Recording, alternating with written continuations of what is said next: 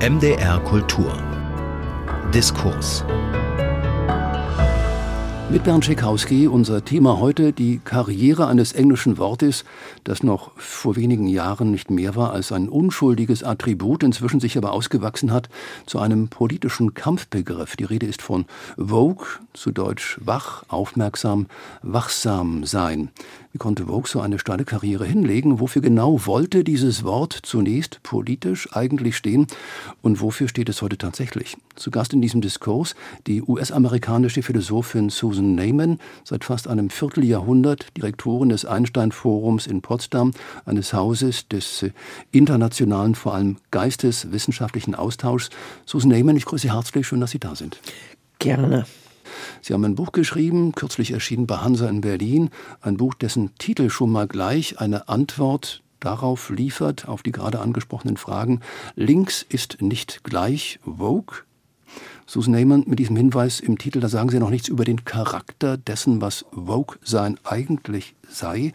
Äh, Sie deuten lediglich erstmal eine Facette an. Es gibt also, wie Sie meinen, keine Deckungsgleichheit zwischen Vogue und Links. Warum, Susan Neyman, ist Ihnen dieser Hinweis, diese Feststellung so wichtig, dass Sie die allen anderen Betrachtungen voranstellen? Ich glaube, wir kennen alle aus dem Alltag verschiedene Beispiele von Woke. Das Problem ist, dass man da damit nicht mehr weiß, was es heißt, links zu sein. Und äh, das Buch ist entstanden aus vielen Gesprächen mit Freunden in verschiedenen Ländern, wo man irgendeine Anekdote über Woke, Cancel Culture, wie es alles heißt, äh, erzählt hatte und dann traurig festgestellt hatte, ich glaube, ich bin nicht mehr links. Und äh, das letzte Gespräch war mit meiner äh, alter Freundin Eva Illouz. Und ich sagte, Mensch, du warst immer links, die sind nicht links. Und dann wollte ich für mich selber erstmal, aber auch für anderen ausarbeiten, was heißt es, warum sind wir so verwirrt? Und ich glaube, die Antwort ist, Woke ist an sich keine kohärente Begriff weil es wird getrieben von traditioneller linksliberaler Emotionen. Man möchte auf die Seite der Unterdrückten stehen. Man möchte etwas für Menschen tun, die traditionellerweise marginalisiert wurden. Man möchte die Verbrechen der Geschichte gedenken, womöglich wieder gut machen. Das sind alle Emotionen, die ich teile. Das Problem ist, und das wird von vielen Woken nicht verstanden, diese diese Emotionen werden unterminiert von einer Reihe sehr reaktionäre philosophischer Annahmen, die man kaum merkt. Und dieser, dieser Ungleichgewicht zwischen Emotionen und Ideen ist das, was das, den Begriff so verwirrend macht. Ähm Umso mehr lohnt es ja darüber zu reden. Als politische Aktivisten in den USA angefangen haben, vor Jahren, vor Jahrzehnten ja genau äh, genommen schon, zu fordern, stay woke, dann meinten sie ja zunächst erstmal, bitteschön, sieh genau hin, wenn Ungerechtigkeit, wenn Rassismus, Sexismus um dich herum Raum greifen, sieh hin und unternimm etwas dagegen. Eine Forderung, die die meisten Menschen zu nehmen ja wahrscheinlich auch nur gutheißen würden. Und doch hat sich dieses Verständnis von diesem Begriff sehr gewandelt, ganz offenkundig. Mir fällt jedenfalls auf, äh, wie er sich in sozialen Netzwerken zum Beispiel oft mischt äh, mit Verachtung, mit Hohn und mit Häme, wie er von manchen Menschen geradezu ausgespuckt wird, als sei Vogue für sie ein übles Schimpfwort. Haben Sie eine Erklärung dafür, für diese Entwicklung? Ja, habe ich schon. Das wurde zum ersten Mal benutzt worden von Led Belly, äh, der große schwarze Bluesmusiker aus äh, Louisiana. 1938 hat er ein Lied geschrieben äh, über die Scottsboro Boys. Das waren neun schwarze Jugendliche, die fälschlich äh, vorgeworfen hätte, zwei weiße Frauen äh, vergewaltigt zu haben. Die würden fast hingerichtet. Da war eine äh, lange, lange internationale Kampagne.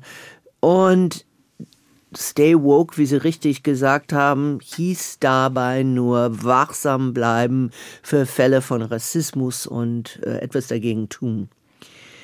Ähm, dann wird es lange Zeit nicht sonderlich benutzt.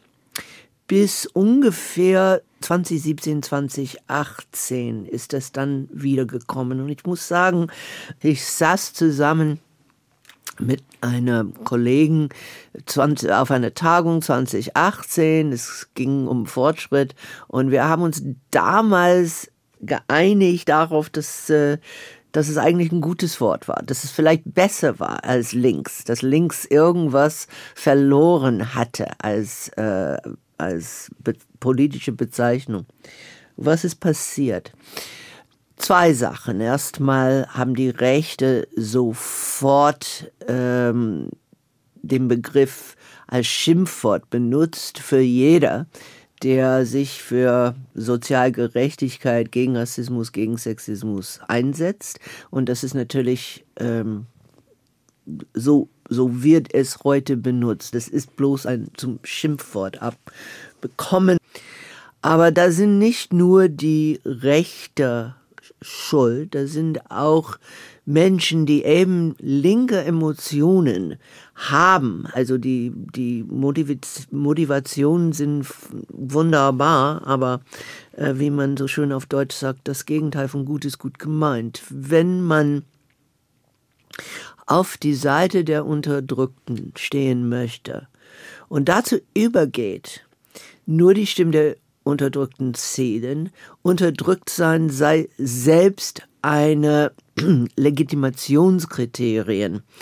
Dann hat man Probleme. Und das sieht man leider in den Debatten äh, um Israel-Palästina derzeit, dass ähm, also ich wäre eine der Ersten, der sagen würde, äh, die Palästinenser sind zunehmend von ähm, Israel, von der israelischen Regierung unterdrückt und misshandelt. Das sind einfach Menschenrechtsverbrechen, ähm, die ich mit eigenen Augen gesehen habe. Aber das ist an sich keine Rechtfertigung für Terror. Das musste man irgendwie beide Ideen in, im Kopf halten. Das eine kann wahr sein, also dass die, vor allem diese rassistische Regierung von Netanyahu äh, unterdrückt Palästinenser, äh, verachtet internationale äh, Gesetzgebung und trotzdem die Tatsache, dass man unterdrückt wird, rechtfertigt keinen Terrorangriffe. Beide Sachen sind wahr. Und Vogue, Vogue sein, wachsam sein, könnte also in welcher Hinsicht beim Erkennen wollen, was passiert da eigentlich, warum könnte inwiefern dabei hilfreich, hilfreich sein? Der Begriff Woke ist gerade nicht hilfreich. Also die Leute, die aufstehen ähm, und meinen, und es sind sehr viele und es sind überhaupt nicht nur äh, Muslimen oder Araber, also sehr viele Leute, die sich als links verstehen, ähm, meinen, ähm, die Tatsache, dass die Palästinenser seit Jahrzehnten unterdrückt werden, rechtfertigt jeder Angriff auf ähm, israelische Zivilisten. Das ist eine Haltung, das sehen wir ähm, jetzt überall auf der Welt von Leuten, die meinen, dass sie links sind. Äh, das ist nicht der Fall, das ist äh, alles anders als hilfreich.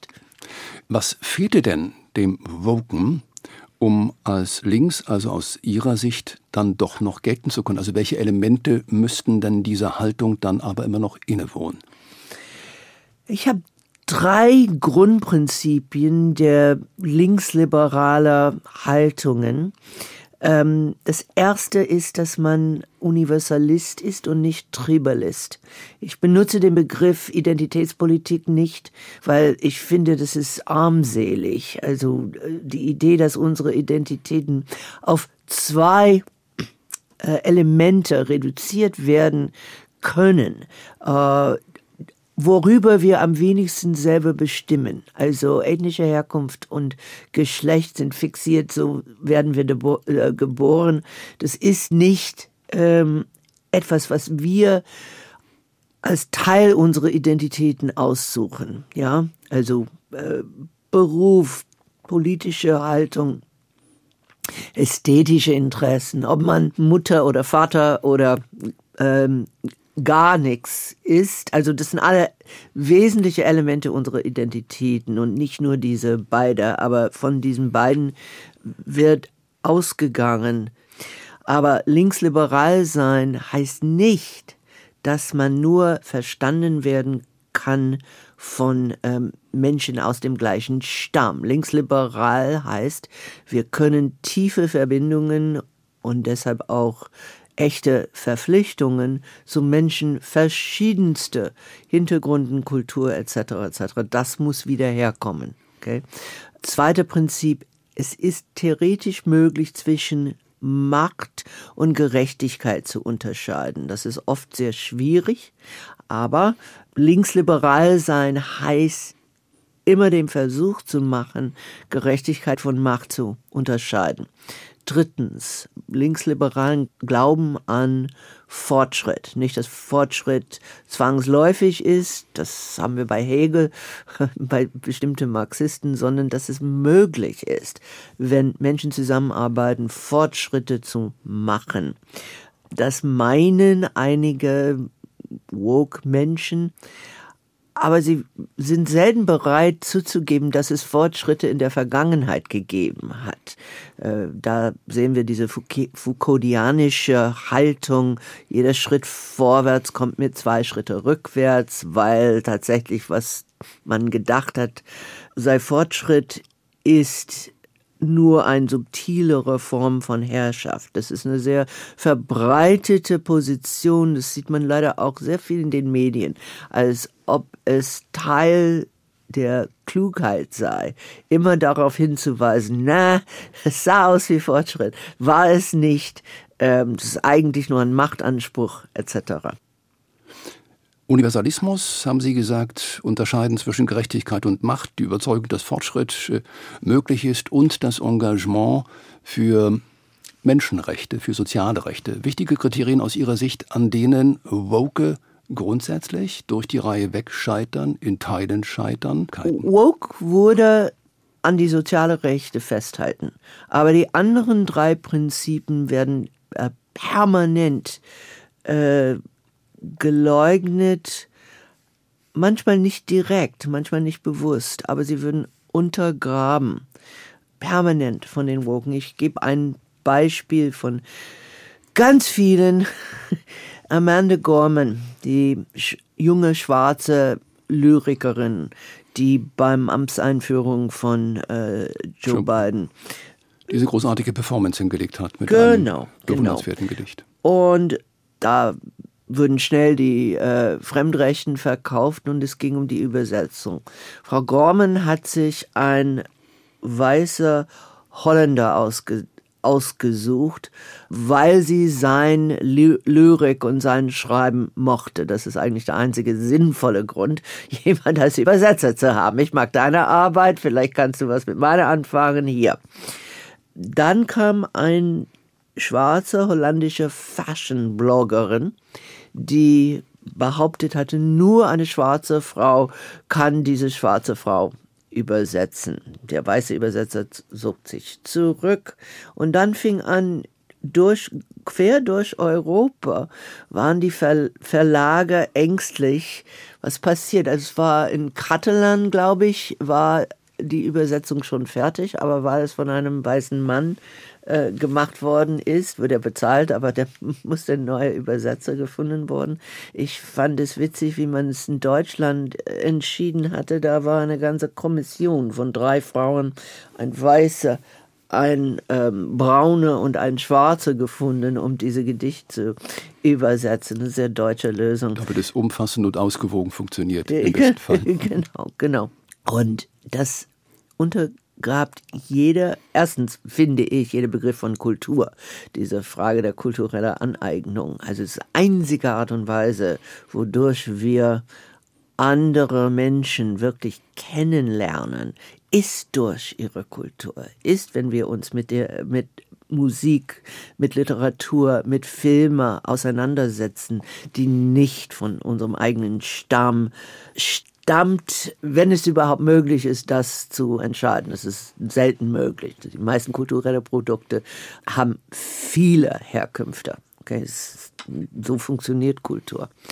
Ähm, aber mit diesem Beharren auf, man fürchte sich vor kultureller Aneignung, wird diese Möglichkeit zu Universalismus durch kultureller Austausch, ähm, wird das untergraben. Ja? Und wie äh, beurteilen Sie, wie erklären Sie sich die dahinter steckenden Motive, auf diese Art und Weise etwas zu betreiben, letzten Endes auch zum Schaden von kulturellem Austausch? Machtausübung im Diskurs, letzten Endes also bitte schon etwas, was genau diese Idee von universellem konterkariert?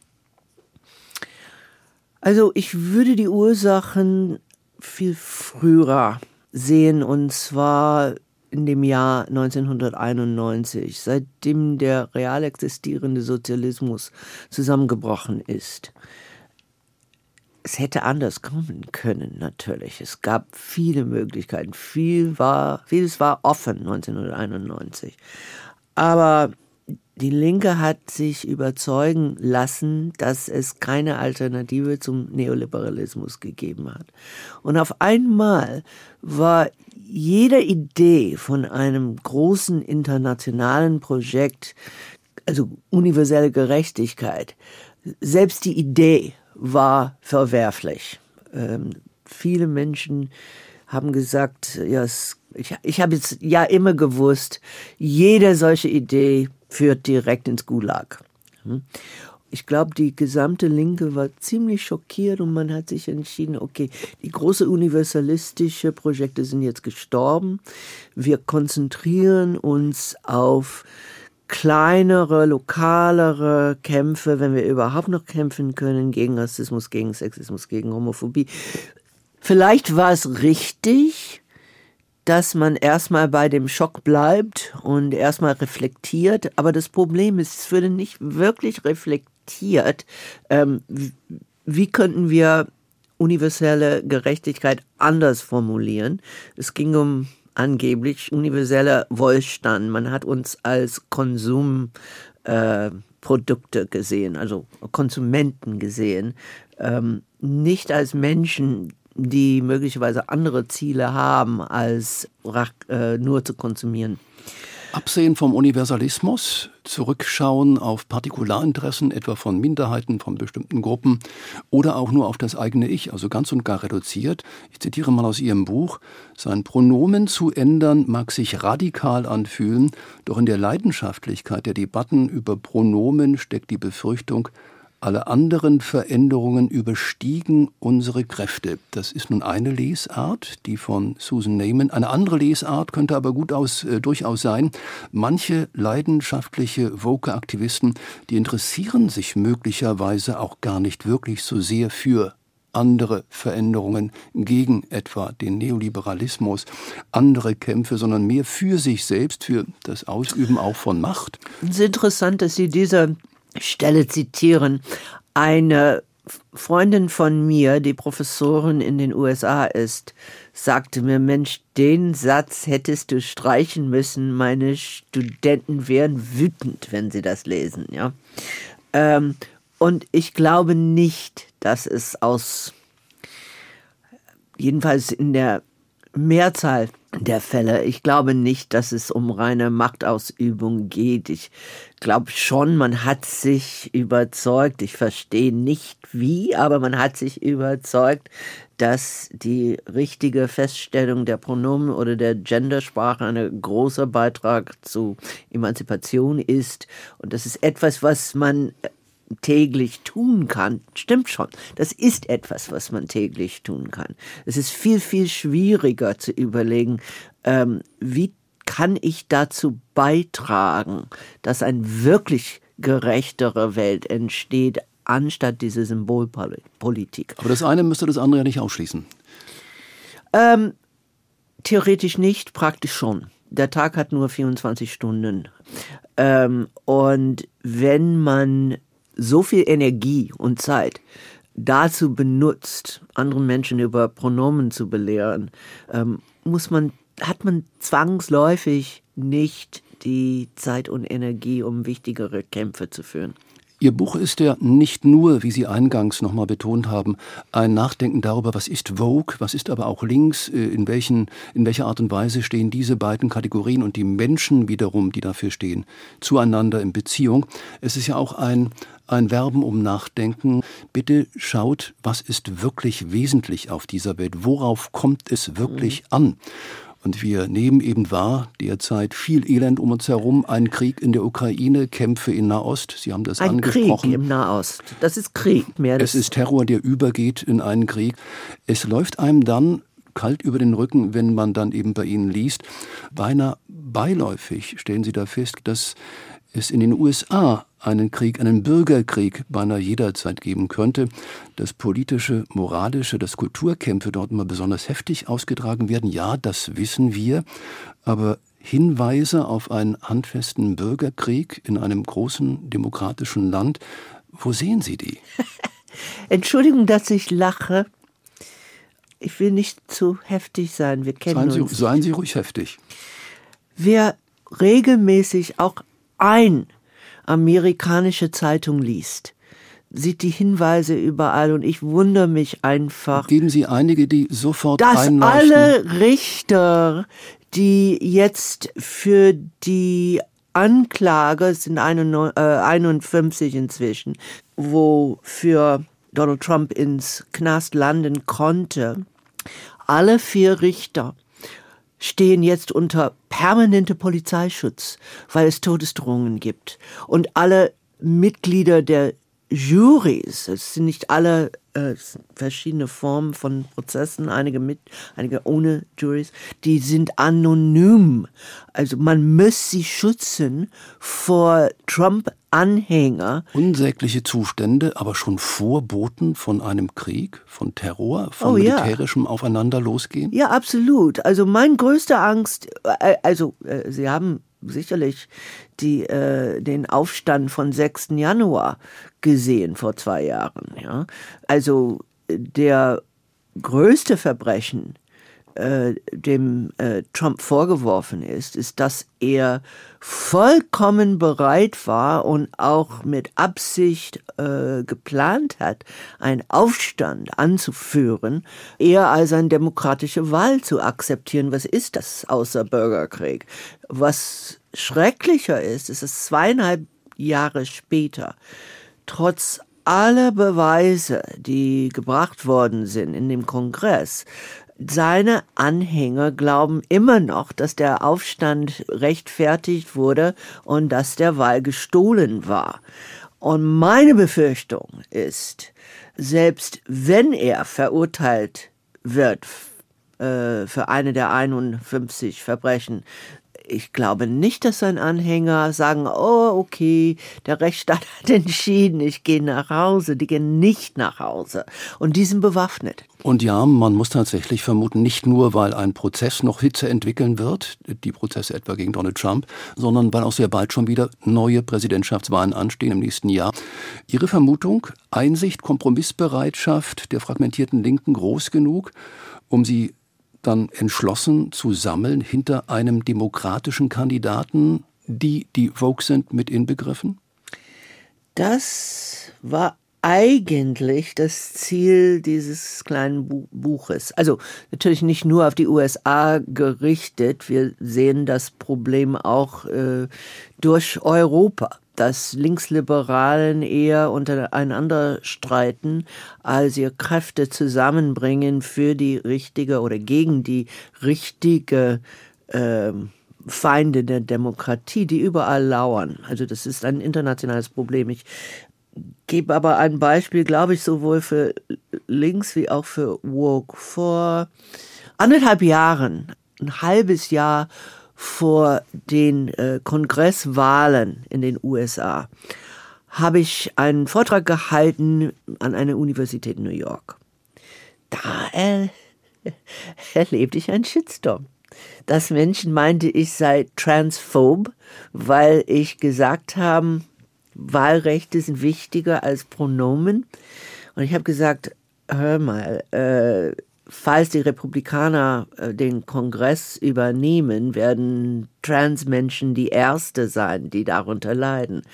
Nein, Monaten später bekam ich auf Twitter, die ist transphob, die ist schrecklich, die ist rechts, etc., etc. Nur weil ich Prioritäten gesetzt habe. Und äh, ich finde. Und diese Prioritäten werden gesetzt werden müssen, spätestens dann, wenn Menschen wieder an eine Wahlurne gehen in den Vereinigten Staaten, also spätestens wieder im nächsten Jahr. Bemerkenswerte Erfahrungen, die Sie da gemacht haben, die Eingang gefunden haben in jüngstes Buch, die Philosophin Susan Neyman im Diskurs bei MDR Kultur. Wir haben gesprochen über Potenziale, über Missverständnisse und Fallstricke in Voker Politikkultur. Mein Name ist Bernd Schikowski und ich erwähne gern nochmal den Titel des jüngsten Buches von Susan Neyman. Links ist nicht gleich Vogue. Das Buch ist erschienen bei Hansa. Susan Neyman, schön, dass Sie da waren. Vielen Dank. Danke auch.